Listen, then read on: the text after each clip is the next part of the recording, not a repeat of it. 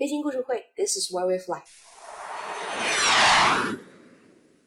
大家好，我是陈官，感谢大家收听这期飞行故事会。最近有几个大热的电影，周末和朋友们去观影来着。今天咱们的飞行故事会呢，来聊一聊芭比。小时候去一个姐姐家里玩过芭比娃娃，那时候芭比的大房子、步入式衣橱，还有各种配着的家具。整个嗖的一下，就可以沉浸在芭比宇宙里了。谁能想到二三十年后会有芭比大电影？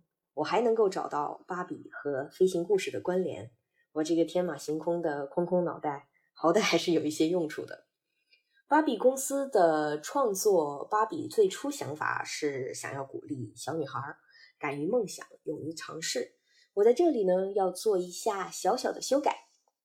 我感觉应该鼓励所有的孩子勇于梦想，敢于尝试。因为无论是男孩还是女孩，可能喜欢玩芭比娃娃，也不一定是小女孩，对吗？在芭比横空出世之前，所有的洋娃娃都是婴儿形态，因此小朋友玩过家家游戏的时候，无非就是扮演父母，照顾孩子，打针啊，吃药，喝水。孩子的新鲜感是非常短暂的，很快就会腻了。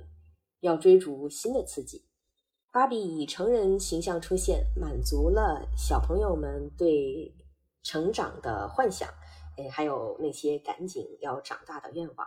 可以角色扮演的种类，还有故事的情节，一下子也拓展了很多。芭比娃娃于是有了各种各样的职业，有背景故事，有小伙伴，还有其他的相应配饰。据说芭比有两百多个职业，所以在芭比宇宙里头。芭比真的是无所不能，在这两百多个职业里，有几个职业是和飞行相关的，我猜大家已经心里有数了：宇航员、飞行员、乘务员、工程师等等。说起第一位宇航员芭比啊，是一九六五年发售的，这个年头呢有点早，大概是上一辈或者上上辈的年纪。而且值得注意的是，一九六三年六月十六号。苏联宇航员瓦伦蒂娜·列杰什科娃成为了全球第一位女性，作为航天员上了太空。也不知道那时候的芭比公司是不是受到了这位苏联女性的壮举的鼓舞呢？想出了这样的一个点子。因为一九六五年得往后推进个十三年，美国宇航局 NASA 才有了第一位美国籍的女性宇航员。而在一九六五年往后再推个十八年，美国才有了第一位非洲裔的宇航员。有趣的是，有两个宇航员芭比娃娃在二零二二年的时候被送上了国际空间站，可算是一种小小的浪漫了。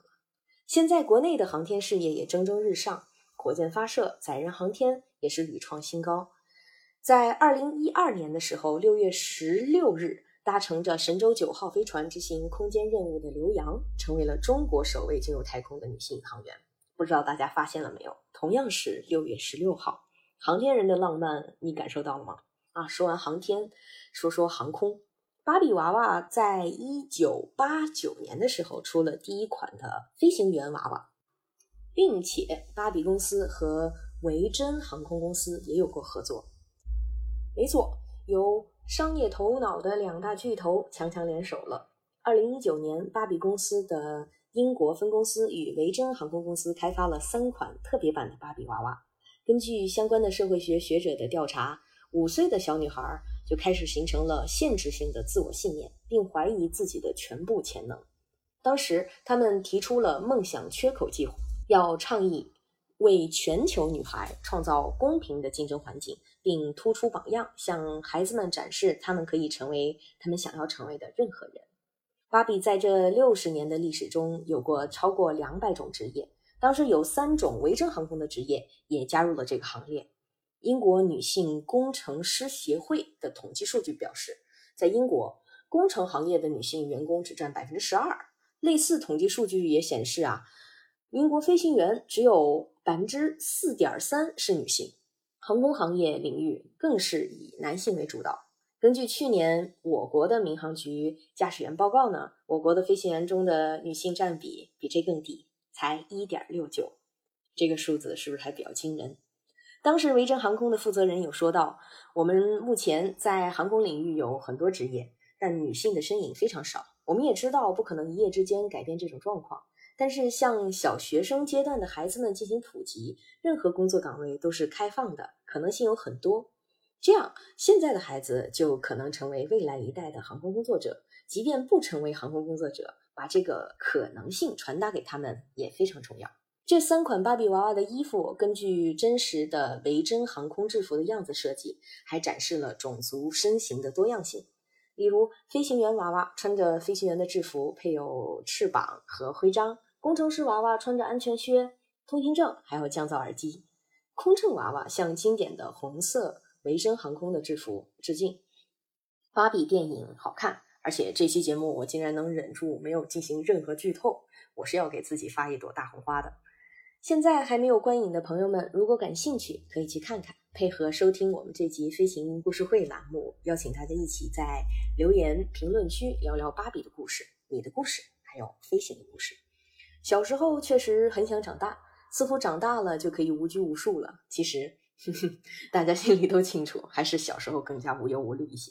但是历史的车轮是往前推进的，无限的可能性也得靠往前的推进，才会从梦想变成现实。有梦想是第一步，紧跟在梦想后面的那些付出和努力，经历过了就会无怨无悔。仅以这期播客送给正在追梦的你，希望大家梦想都能成真。飞行故事会，This is One Fly，我是上官，剪辑方望，助理小小，实习世杰建明，推广郑倩。咱们下期节目再见。